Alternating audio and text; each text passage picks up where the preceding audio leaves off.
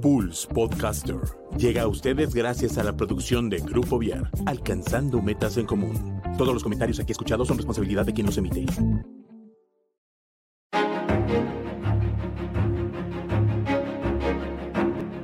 Esto es Zona de Arte. Tal? Muy buenas tardes. Bienvenidos una semana más a Zona de Arte. Yo soy María Martínez y el día de hoy estamos con nada más y nada menos que Miguel Epardo. ¿Cómo estás, Miguel? Bienvenido. ¿Qué tal? Buenas tardes, muy bien, muchas gracias por la invitación.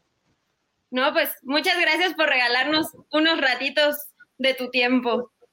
¿No de qué? Oye, pues platícanos, ¿quién eres? ¿Qué haces? ¿A qué te dedicas? Por ahí traes una onda súper chida, así.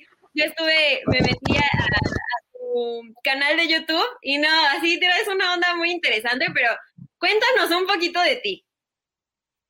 Pues soy violinista y guitarrista, hijo de violinista también, por eso empecé a tocar. Y pues empecé muy pequeño, como a los cinco años, pero pues era más por obligación que por gusto. O sea, no era que tú dijeras, oh, papá, yo quiero ser como tú o algo así. No, la verdad a esa edad ni siquiera me cuestionaba qué quería ser de grande.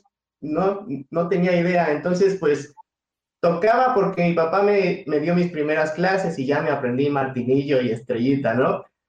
Pero así que fuera constante y que tuviera mucho gusto por tocar y que diario practicara, no, la verdad no. Órale, eso sí está muy interesante. Fíjate que también por ahí en, en uno de nuestros entrevistados es Armando Ortiz, que él es eh, mi maestro actual de violín. Eh, me decía lo mismo, o sea, él, sus papás son músicos y me decía lo mismo, así es que, pues es que a mí me pusieron a tocar violín igual como de 5 o 6 años y pues más por que mis papás me pusieron y se me hace como muy curioso eso.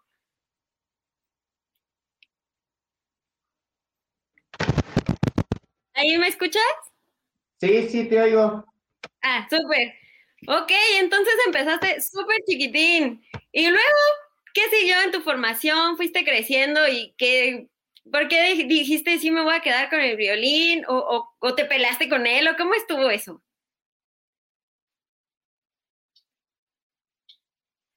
Bueno, tenemos un poquito de fallas técnicas porque los que nos están viendo en vivo y son de Querétaro saben que está lloviendo, entonces pues eso altera un poco el internet. Y si no nos están viendo en vivo o no están en Querétaro, pues está lloviendo, así que se nos altera un poquito el internet. Entonces, una disculpa por los problemas técnicos que lleguemos a tener en este momento. Pero bueno, quiero aprovechar para mandarle un saludo a todos los que nos están viendo, especialmente a Ángel Daniel, que por ahí siempre le mandamos saludos a Ángel Daniel González Estrada, a Armando Ortiz, que es mi maestro, que siempre lo ando presumiendo. Y ya, por fin pudimos regresar con Miguel. Puros problemas por aquí. No te preocupes, ya estuve explicando que, que está lloviendo aquí en Querétaro, entonces Sí, sí. nos, nos altera un poquito.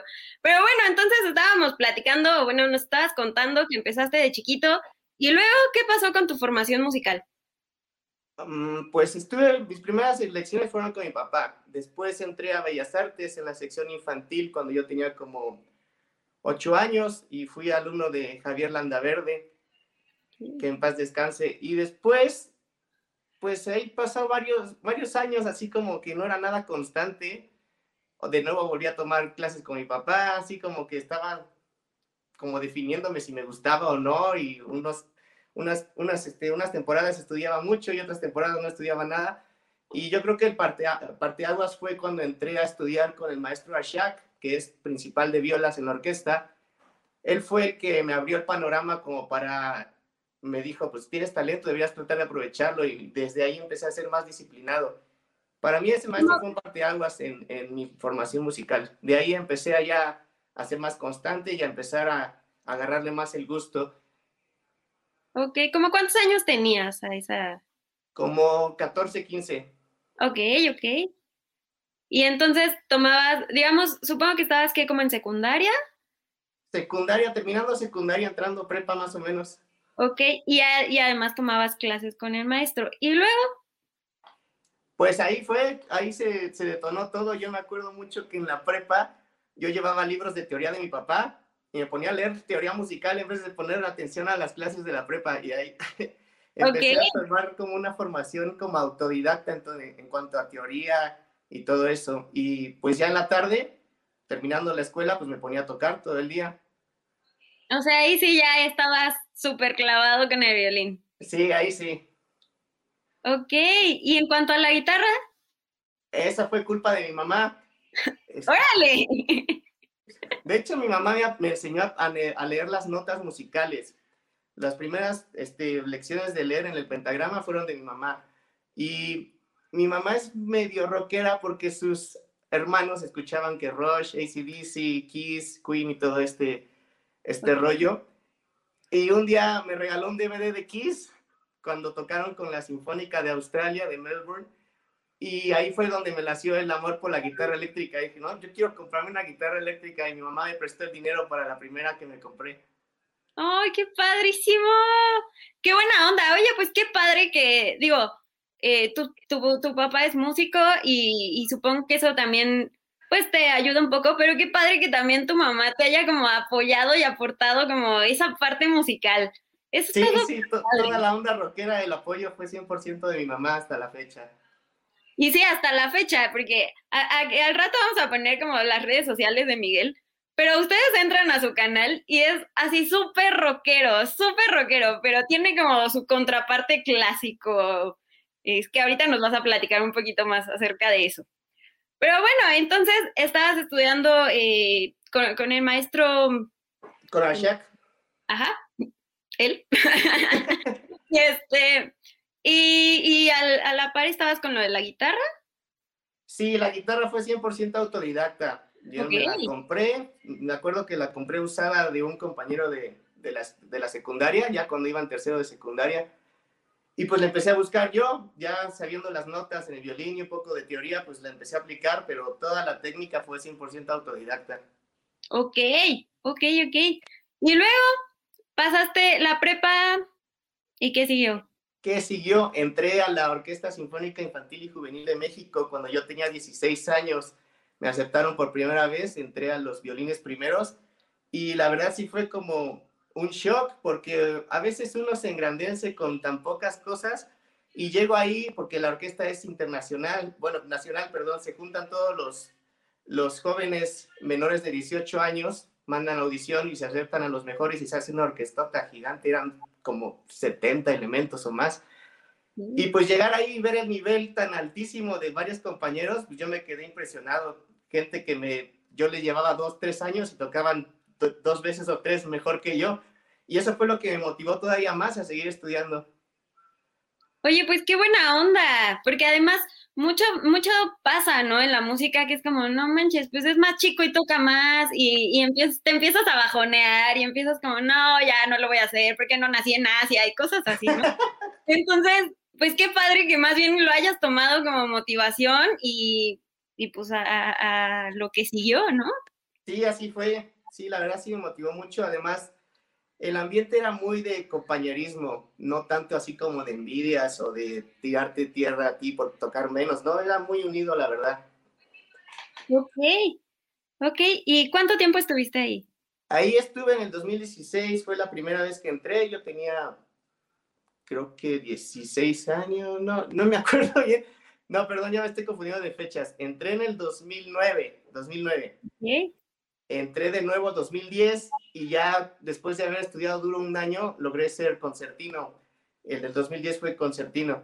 Y luego de nuevo me aceptaron en el 2011, pero ahí ya, ahí ya fue trampa porque yo ya tenía 18 años, se supone que ya no debía entrar, pero pues ya me había hecho de un nombre ahí más o menos y pues me dejaron participar otro año. Y es, ese fue el mejor año, el 2011, para mí.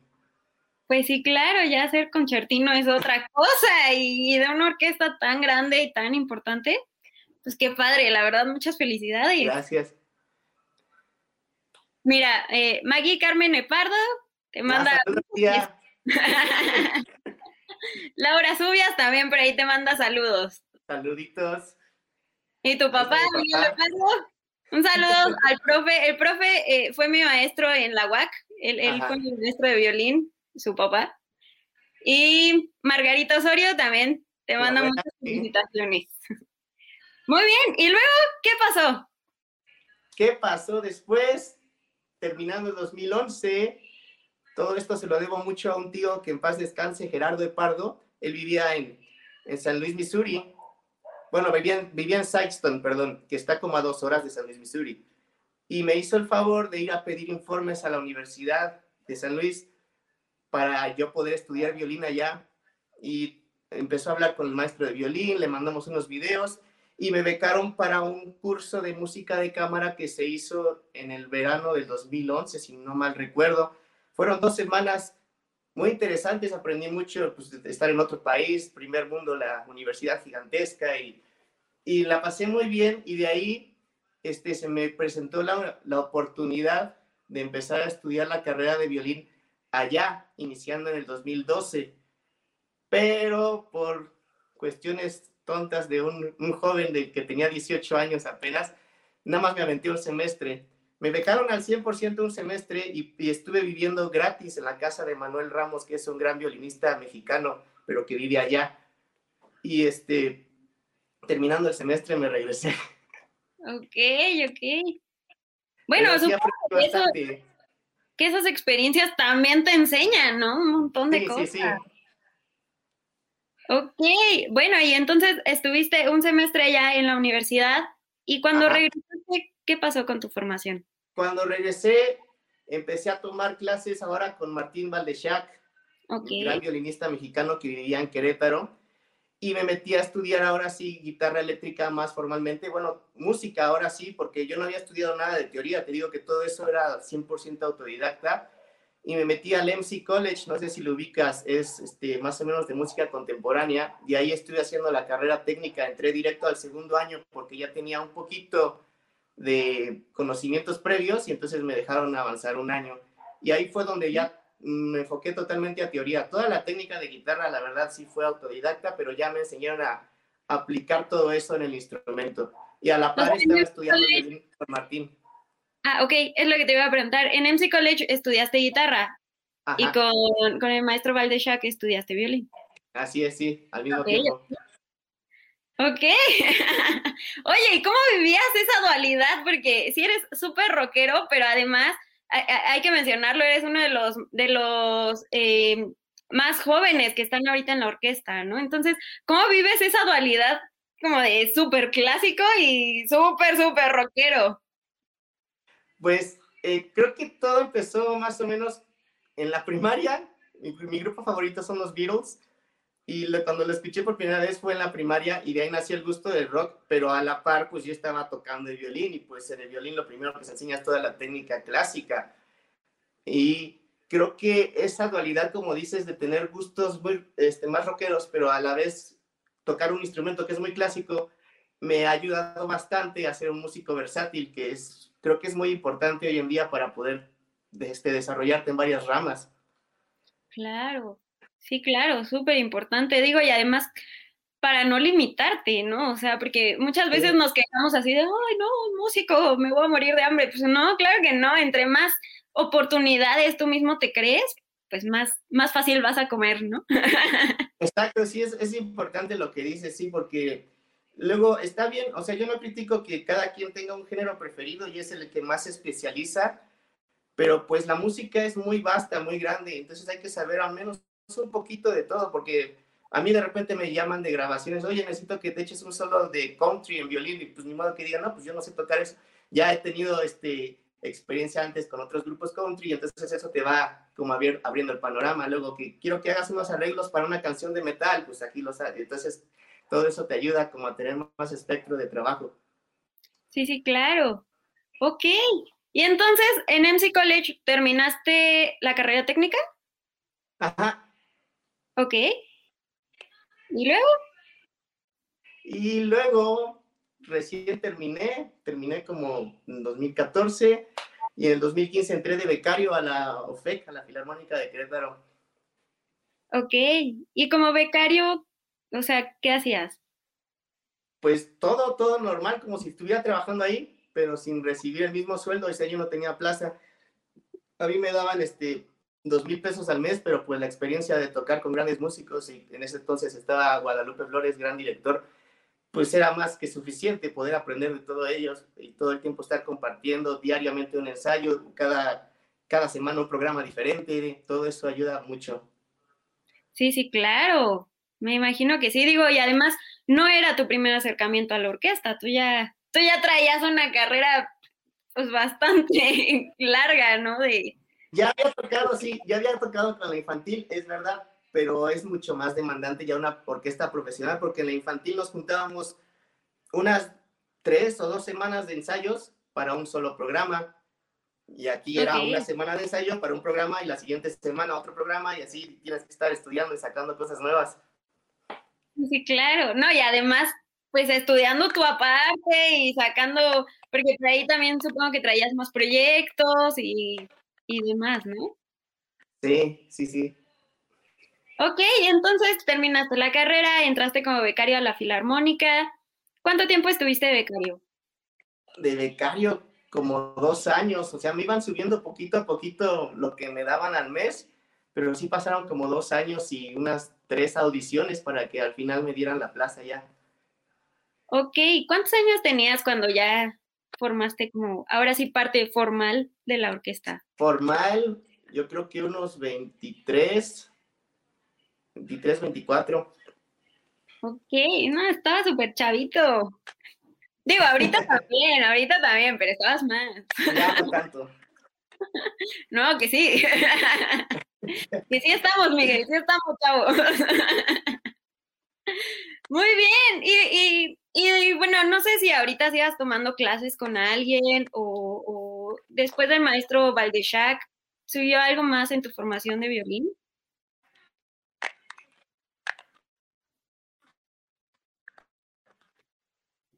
No, Jack fue el último y después pues ya dejé de tomar clases con él. De hecho, ya ni siquiera vive en México, está en Alemania con su mamá. Y pues ya todo el tiempo ha sido ya. Y ahora donde más aprendo es dando clase yo, porque ya al estar del otro lado es, es, es muy diferente, como que ya te hace más sentido todo lo que trataban de enseñarte y que a veces no comprendías tanto. Y a veces hasta ves como otras posibilidades de tocar tal cosa que nunca se te había pasado por la mente y ahora que enseñas es, es muy, este, muy claro todo. Ok, ¿cómo qué otras experiencias has tenido como docente? Ah, pues tuve el gusto de preparar a un alumno para dar su primer recital completo de violín, Alan Vega. Lo dimos hace más o menos poco más de un año antes de la pandemia, antes de que eh, nos encerráramos todos. Y pues sí fue muy gratificante para mí como maestro ver a alguien que ya puede dar un, concierto completo él solo eh, a sus 17 años, creo. Ok, no, sí, debe ser súper padre, ¿no? O sea, como ya ver todo el trabajo que han hecho, como ver crecer a tu alumno, ha de ser muy, muy padre. Sí, sí. Ok, pues muy bien. Y, y como docente, ¿Cómo es tu trabajo? ¿Es clases particulares? ¿Trabajas en alguna institución? Estoy de maestro en una escuela de, en un estudio de formación musical más y tengo varios alumnos particulares también, pues que vienen a mi casa a clase. Ok, muy bien. Y cuéntanos ahora sí, ¿qué proyectos tienes? ¿Cómo, cómo te has preparado para ellos? ¿Y en la pandemia cómo te ha ido con tus proyectos?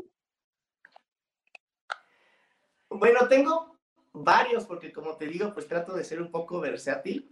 Eh, con el que más trabajo es con una banda de covers que se llama Funky Son, con Edson Adriano y Uriel Peña he aprendido muchísimo de ellos porque pues siendo una banda de covers tocamos de todo y ellos me ayudaron muchísimo a ser un músico más versátil porque yo toco el violín con ellos y pues como sabes el violín es un instrumento melódico y Edson me decía, Edson es el que canta, oye, no me estés echando la misma melodía, pues trata de hacer otros arreglos, trata de acompañar, no me estés estorbando, yo estoy cantando. Entonces me ayudó muchísimo a reinventarme, a reinventar el instrumento melódico y tratar de acompañar sin hacer la melodía y con ellos desarrollé muchísimo la improvisación empecé a tocar con ellos ya hace más de nueve años. Entonces sí, la verdad sí me han ayudado bastante. Y el otro proyecto que tengo es una banda de metal, que de hecho somos un, dueto, se llama Sulfur, por si lo quieren buscar, con mi buen amigo Raúl Cobret. Y como somos dos, pues no tocamos en vivo porque no tenemos manera de, tocar batería y todo al mismo tiempo, ¿no? Nos dedicamos más a componer, nos dedicamos más a componer y grabar.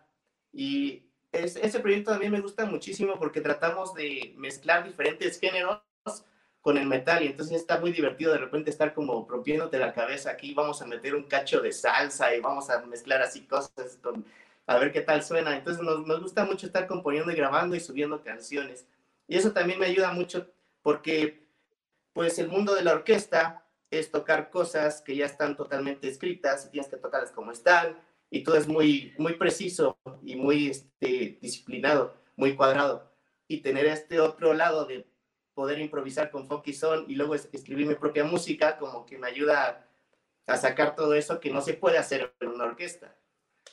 Sí, sí, claro. Oye, como compositor, mira, esa faceta no me la sabía.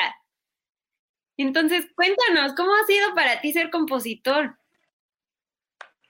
Pues no me considero un compositor total porque pues la verdad no, no, no estudié mucho composición, estudié armonía y cómo cómo se mueve toda esta teoría y todos los registros de los instrumentos, pero así como ya haber, ser una, haber hecho una carrera en composición, pues no, pero creo que yo, a la, creo yo que a la mayoría de los músicos nos gusta de repente crear pues, algunas ideas, algún tipo de música, ¿no?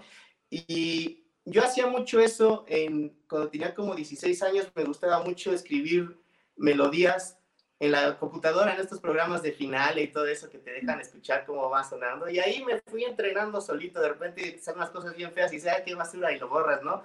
O luego de repente te salen algunas buenas ideas y ya como que te vas animando. Luego lo que me gustaba mucho hacer en la prepa era escribir a mano, pues así en un cuaderno pautado, según yo, alguna obra y luego pasarle a la computadora para ver cómo sonaba, como para entrenarme mentalmente de, a ver, creo que esto va a sonar bien y luego a la mera hora ni sonaba bien pero te ayuda mucho como a ir desarrollando esas ideas.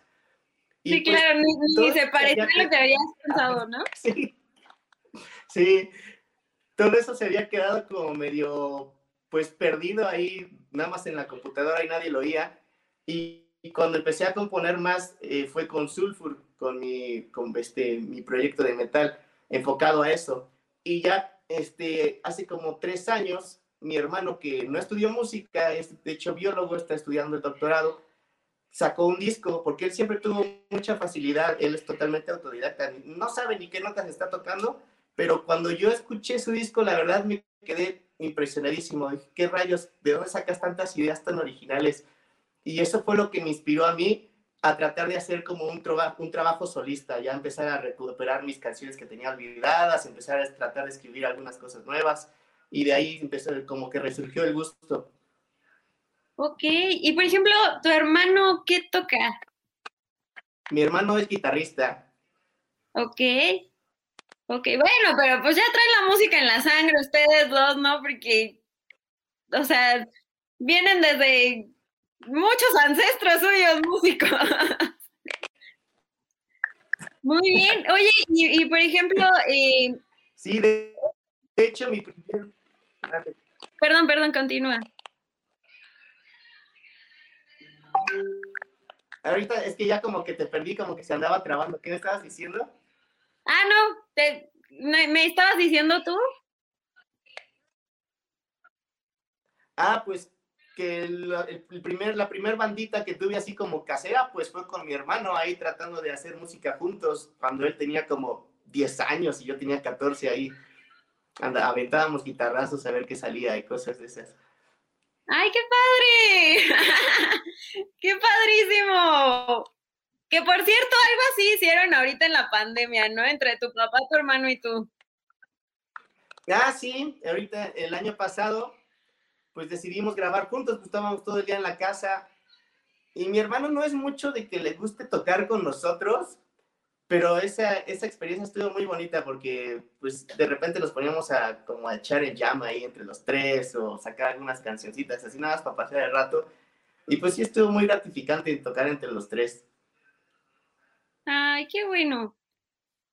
Pues muy bien. Oye, ¿y cuéntanos, por ejemplo, que has sacado un montón de covers muy interesantes, de verdad que muy interesantes, como dices, combinando como pues la parte clásica y llevándola hacia el rock y usando mucho conocimiento armónico en el violín, cosa que es, o sea, como muy interesante, a mí me pareció muy interesante. ¿Cómo ha sido para ti llevar tu canal? O sea, como, ¿cómo es tu proceso? ¿Qué, qué dices? Hoy quiero sacar esta canción y vamos a hacer estos arreglos y ¿cómo es para ti? Mira, pues empecé con covers sencillos de tocando el violín arriba de canciones de Mago de Oz. Eso fue lo, lo primerito que empecé a hacer. Y luego, poco a poco dije, pues de repente voy a subir algunos con guitarra y ya, ¿no? Pues ahí iba mezclando, pero creo que todo empezó el año pasado cuando teníamos todo el tiempo libre del mundo y dije, pues voy a grabar todos los instrumentos yo. Nada más la batería es el único que no, no, no, no grabo porque ni sé tocar batería ni tengo batería. Entonces, empecé a meter las guitarras, el bajo, los violines, y la verdad me pasaba todo el día grabando y al final escuchar como tu propia versión de una canción que te gusta mucho es, es muy lindo, me gustan bastante, de repente me pongo a escuchar mis propios covers y me dicen en la calle, ah, ¿para qué estás escuchando eso si eres tú? Pero pues que me gusta ver como el resultado que pude lograr de mi propia versión y ya pues como te digo, siempre me gusta ser versátil, entonces empecé a como a buscar diferentes géneros y subo de todo, este, me gusta mucho también de repente cambiar los instrumentos de obras. Por ejemplo, hice el final de Aries Gitanos de Sarasate, que es para violín y orquesta, pero lo hice en cachitos violines y en cachitos metí guitarra eléctrica. Entonces, de repente, ahí se ve mitad y mitad. Ok, y ya cuando lo escuchas dices, oh, qué buen músico es, ¿quién será? A veces sí, y pues también el, creo que el, el hecho de ser músico es también de repente pues seguir mejorando, ¿no? Y luego si escucho covers que hice o videos que hice hace tres años y digo, ay, bueno, por lo menos sí he mejorado, ¿no? De, de seguir avanzando. Claro, que además esa parte es muy importante, ¿no? O sea, como el, el, ser crítico con uno mismo es bien complicado. Fíjate que a mí me pasó eh, que me preparé para una audición con mi maestro y me, me pidió un video. Y yo así, no manches, ¿cómo me voy a grabar? Y luego escucharlo, ni siquiera lo quería escuchar, pero tienes como siempre esa parte crítica que es muy difícil y muchas veces el ser objetivo también cuesta muchísimo trabajo, ¿no? Sí, sí pasa. Pues a mí también me ha pasado que de repente me piden un video y no, hombre, me tardo como una semana porque lo escuchas y lo borras, lo escuchas y lo borras, lo vuelves a grabar y lo borras. Y no, es bien difícil. Te tardas una semana, ¿no? Pues normalmente ¿cuánto tardas?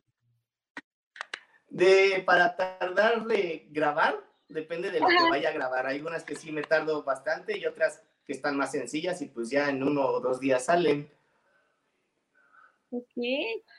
Pues muy bien. Oye, pues ya cambiando el tema y regresando un poquito a, como a tu experiencia de estar en la orquesta, ¿cómo ha sido para ti el, pues eso, ¿no? O sea, estar en una orquesta, poder tocar con diferentes invitados, poder tocar con diferentes, eh, pues ahora sí que te tocó los cambios de director también, ¿cómo ha sido esa parte? Pues es de mucho aprendizaje. Hace poco escuché una entrevista de Ludwig Carrasco con este, es director Saloma de México, y dijeron una frase que me gustó mucho, que es, este, uno aprende más atrás del atril que en la orquesta, que en la escuela. Y es verdad, o sea, muchas veces estar atrás del atril, escuchando las indicaciones del director, este, aprendiendo de los compañeros, te, te mucho más que la misma carrera de música. Y se aprende de todo, de repente llegan unos directores que ya hasta aprendes a diferenciar que son pésimos directores y luego llegan los grandes que te quedas asombrado y también aprendes. O sea, todo, todo es aprendizaje, sea bueno, sea malo, para mí todo, sea, todo ha sido aprendizaje. Y además es muy gratificante también tocar con, pues, con compañeros que yo veía, porque pues yo iba a, los, a la orquesta a ver los, los conciertos y ya estar ahí, pues sí, es, es, es muy gratificante ya poder como compartir y hacer música con gente que yo admiraba desde el público. Sí, claro. No, y además que supongo que pues conoces de mucho tiempo atrás, ¿no? No solo como público, sino pues no dentro de la orquesta, pero sí en el, en el ambiente, ¿no? Digo, hasta, pues no sé, por ejemplo, oye, pues es que yo sé que él es compañero de mi papá y, y ahora es mi compañero, ¿no? O sea, ¿cómo ha sido para sí.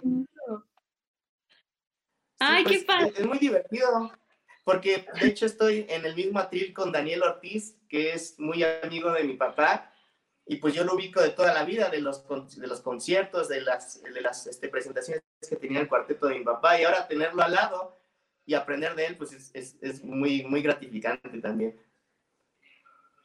Pues sí, claro. Oye, bueno, ya nos contaste un poquito como de los proyectos que tienes. ¿Y qué proyectos vienen para ti? O sea, ¿qué tienes como en mente? Digo, a lo mejor no inmediatos, pero que sí te gustaría en algún futuro poder llegar a esos proyectos. Estoy trabajando en seguir componiendo y lanzar algunos discos. Ya tengo algunas este, ideas, pues ya digitales, porque pues ya hoy en día ya maquilar el disco ya no, no funciona. Pero pues, ya no es redituable. Sí, tenemos la facilidad de que grabas, lo subes y ya está en todos lados. Y pues ya prácticamente te cuesta, pues, que una centésima parte de lo que era maquilar, ¿no? Eh, Entonces, estoy trabajando en eso. Voy a seguir con los covers porque, pues, la verdad me gusta mucho y me ha abierto muchas puertas porque de repente algunos artistas de los que yo he hecho covers han llegado a verlos o me comentan o los postean en su Instagram y entonces esas cosas me, aparte de que me llenan de satisfacción, pues me traen más público. Entonces estoy tratando de seguir con eso también. Sí, sí, claro. Ok, en cuanto a la parte musical y en cuanto a la parte, no sé, por ejemplo, de, de estudio, en cuanto a tu vida, pues sí como músico, pero también como ser humano, ¿qué proyectos tienes? ¿Qué proyectos tengo? Esa pregunta no. Fíjate que ni siquiera me la había hecho. Para mí todo ronda alrededor de la música y ya. ah, pues qué tal, eh? ya tienes tarea. Está bien. Y por ejemplo, de estos artistas que nos cuentas que, que han visto tus covers, eh, ¿cuáles podrías nombrar? ¿Y qué covers están? Eh, de The Warning, que es una banda de rock de tres hermanas de Monterrey, eh, han posteado varios de mis covers eh, y he recibido muy buenas críticas de los fans de ellas, o sea, me comenta mucha gente. Y el, el que más me, me, puso feliz últimamente fue uno que hice de un guitarrista que se llama Michelangelo Batio, que de hecho es mi guitarrista favorito.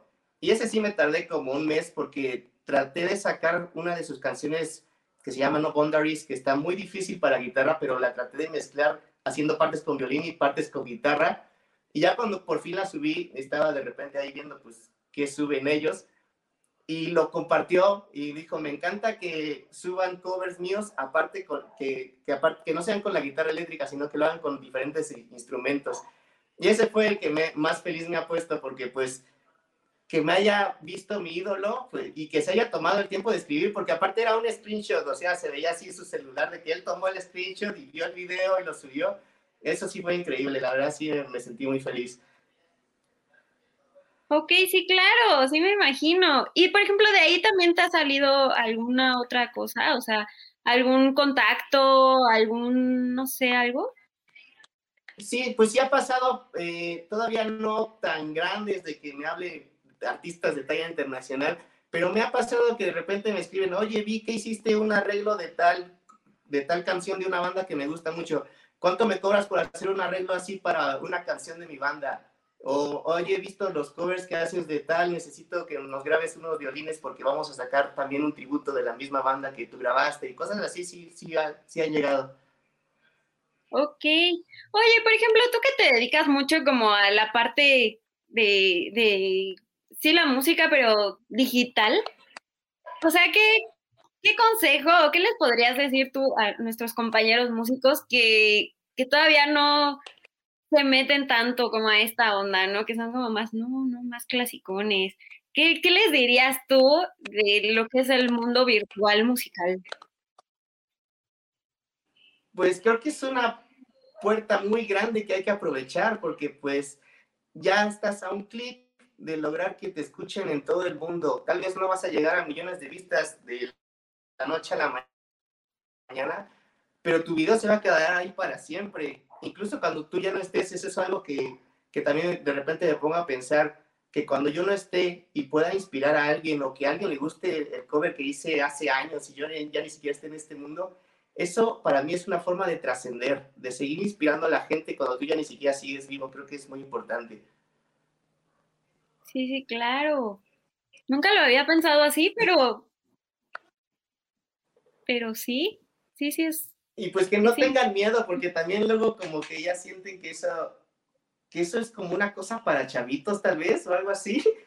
Pero hay público para todo, ¿eh? Para todo hay público en este medio. Entonces, si de repente tienes tiempo libre y te puedes grabar y lo subes, pues mejor subir un video que tal vez te va a, este, te va a ayudar a, a, tener más reconocimiento que quedarte sentado viendo la tele. Entonces sí, es una oportunidad que hay que seguir aprovechando.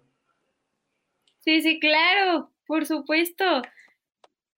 Pues muy bien, Miguel. La verdad que hay un chorro de cosas, digo, yo sabía un poquito de ti, me metí a tu, a tu canal, no hombre, me encantó y dije, tengo que entrevistarlo porque trae una onda muy interesante, muy, muy chida. Y pues nada, o sea, quería como agradecerte también que nos, que nos regalaste este tiempo. No sé si quieras mandar algún saludo, si quieras compartirnos algo. Pues a todos mis compañeros musicales que he mencionado, obviamente a mis papás y a mi hermano, pues ellos han sido el motor para seguir aprendiendo y seguir avanzando. Y pues nada más, yo creo, muchas gracias por la invitación también, toda esta, esta plática también, pues también me sirve a mí de aprendizaje de estar tratando de compartir mis vivencias con ustedes. Sí, sí, claro, ¿no? Y cuando tengas algún proyecto o quieras compartirnos algo, con gusto eres bienvenido aquí al programa. Gracias. Mira, ahí te están mandando saludos. Otra vez Maggie. Por ahí este Edson. Ahí hay. Oye, que andas bien popular hoy, ¿eh? Mira, José dice, ojalá algún día consideres volver a hacer un cover de Hasta que tu muerte nos separe. Por cierto, al ver tus covers decidí comprar un violín. ¿Qué tal? Mira, lo que estabas platicando de la trascendencia. Eso que te platico sí, es, eso la verdad es muy gratificante y gracias a todos mis seguidores que, que me toman como un ejemplo para empezar a aprender, porque pues yo también alguna vez tomé como ejemplo a, grandes artistas y ahora estar del otro lado, pues es, es muy bonito.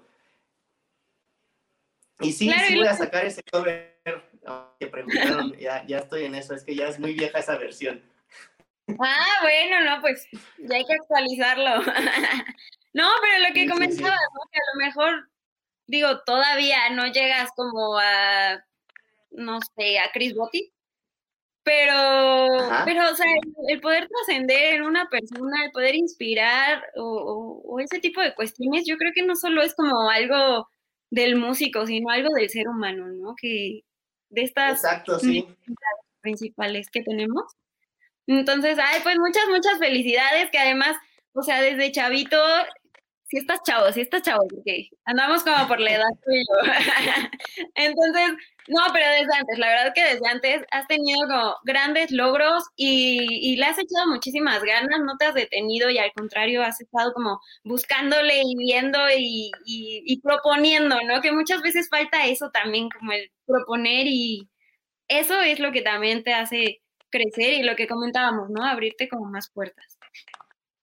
Sí, sí, sí, siempre hay que estar este, siguiendo adelante, incluso aunque gente te diga que no puedes. Este, si se puede, me gustaría contar rápido una experiencia que tal vez le sirva a alguien. Yo fui a una masterclass con Domenico Nordio, que es un gran violinista italiano de talla internacional. Y fui a tocar, pues, para que te evalúe y te diga algo, ¿no? Y una de mis debilidades es que de repente como que me pongo muy nervioso cuando es música así tan académica, tan seria. Y ese día estuvo fatal porque el único comentario que me dijo fue, ¿y por qué te quieres dedicar a violín? Prácticamente como diciendo, tú ni siquiera sirves para tocar. Y sí me desanimé bastante, pero pues aquí sigo. Y entonces lo que quiero, a lo que quiero llegar es que siempre va a haber gente que toque mejor que tú, siempre va a haber gente que te diga que no sirves y pues hay que seguir adelante y, la, única, la única motivación que deben tener diario es ser mejor de lo que fuiste ayer. Estás compitiendo contra ti mismo, no es, no es una competencia global porque luego pasa mucho eso en el, en el mundo musical, que todo es soy mejor que tú y tú no sabes y, tú ni eres músico, tú ni estudiaste y yo creo que todo tiene que ser un ambiente más unido. El único problema que debes tener es contigo mismo. Claro que sea autocrítica sana, porque luego de repente se critican tanto que se derrumban solos, pero no hay que estar este, pues agrediendo a los demás compañeros, al contrario, yo creo que de todos aprendemos. Fíjate que si eso platicábamos el programa pasado, creo que sí, que, que tuvimos este, ahí un encuentro con cuatro músicos y, y, eso platicábamos, que muchas veces el ambiente musical es muy hostil, ¿no? Y muy como, como lo de los cangrejos, por ahí comentaba uno de, sí, sí, sí. Y, y al contrario, o sea, cuando tú apoyas, cuando tú ayudas, o sea, eso se te regresa y obviamente te van a decir, oye, pues tú me ayudaste o tú me apoyaste, pues ven, ahora yo te ayudo y, y yo creo que así es como se va creciendo, ¿no? Exactamente, sí. Ay, Miguel, pues muchísimas gracias, de verdad que fue un gusto eh, conocerte porque yo no, no nos habíamos conocido, Miguel no sabía ni de mi existencia. Pero de verdad, muchísimo gusto conocerte, eh, muchas felicidades y pues nada, desearte lo mejor y de verdad, si tienes algún proyecto que quieras platicarnos o algo, las puertas del programa están abiertas. Pues muchísimas gracias, al contrario, gracias por el espacio y por dedicarme un poco de su tiempo para, para poder hablar de mi, de mi carrera y de mi trayectoria. Y muchas gracias, claro, aquí estaremos en contacto. Claro que sí, Acá abajito vamos a dejar tus redes sociales de todos los proyectos que quieras que pongamos para que también, pues los que no te conozcan, pues que, te, que se acerquen un poquito, que conozcan también qué, qué onda traes, qué rollo. Y antes de que se me olvide, Miguel, ¿podrías presumirnos la hermosa playera que traes puesta? Claro, mira. ¿Qué tal, eh? Ay, ¿qué tal? Pues Miguel trae puesta una playera de zona de arte que nos hizo favor de modelar. Por ahí también en nuestras redes sociales pueden ver la foto de Miguel, que es modelo de zona de arte. Eso es todo, sí. bueno, pues muchísimas gracias, Miguel. Nuevamente te, deseo lo mejor y pues nada, seguimos en contacto. Claro que sí, muchas gracias. Perfecto. Bueno, pues mi nombre es María Martínez, esto fue Zona de Arte y nos vemos la siguiente semana. Esto fue Zona de Arte. Escucha nuestra siguiente emisión y síguenos en redes sociales como Zona de Arte.